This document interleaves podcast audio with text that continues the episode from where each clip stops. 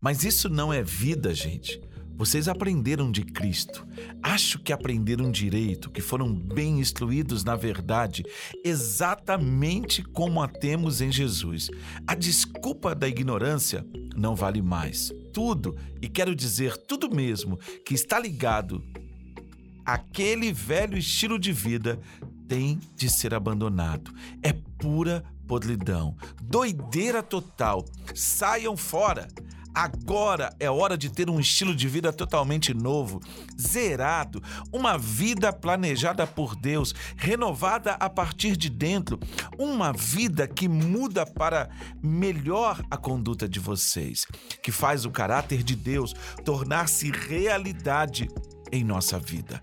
Essa nova vida traz mudanças. Chega de mentiras, chega de fingimento, falem a verdade. No corpo de Cristo, estamos, antes de tudo, conectados uns com os outros.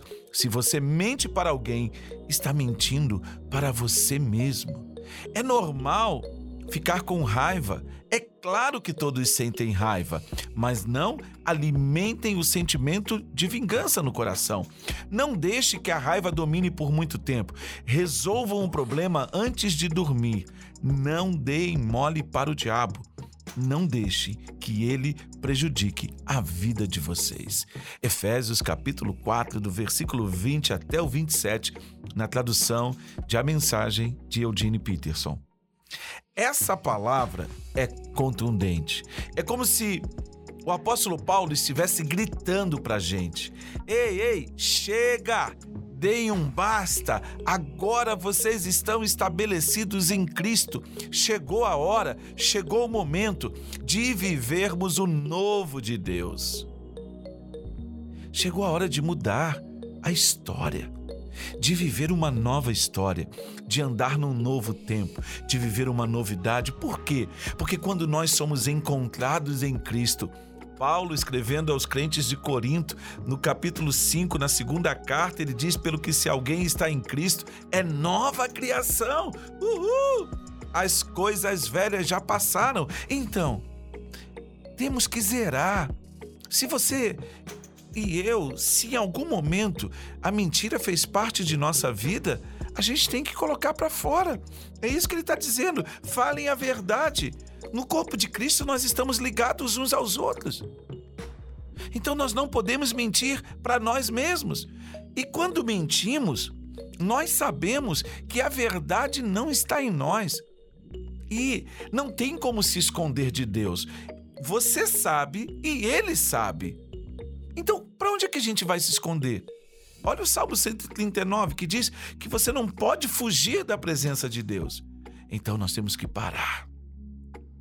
Chegou a hora da gente entrar e virar a página para que a presença de Deus se torne um marco constante de nossas vidas, para que eu e você, para que nós, como corpo de Cristo, andemos em santidade. Esse é o tempo de nós reescrevermos uma nova história em nossas vidas, virarmos a página para que todos nós possamos andar na mesma página, ou seja, uma vida nova. Se eu continuar lendo aqui o versículo 28, Paulo vai dizer: Vocês costumavam roubar para levar vantagem? Não façam mais isso. Arrumem um emprego decente, até mesmo para poder ajudar os que não têm condições de trabalhar. Então, é realmente largar o velho. É, é realmente deixar a velha vida para trás. É realmente virar a página e experimentar o novo. Eu vou dizer para você uma coisa essas situações, se estão presentes em você, se você não se desvencilha da velha vida, se você não abre mão do que passou, cara, a bênção de Deus não pode chegar em você. Você começa a viver um estado de separação, porque os nossos pecados, os nossos erros, as nossas dificuldades, elas nos afastam de Deus. Deus é santo e ele nos convida a santidade dele. Ele nos convida a sermos participantes da sua vida. Eu creio que existe uma possibilidade real de nós experimentarmos uma transformação, porque quando nós colocamos a nossa vida em Cristo e nós verdadeiramente nos arrependemos, sabe o que, que acontece? Metanoia, mudança de mente. Você é transformado porque as suas crenças são transformadas. Que o Eterno te abençoe. Que essa palavra inunde o seu coração e desperte em você o desejo de mudar.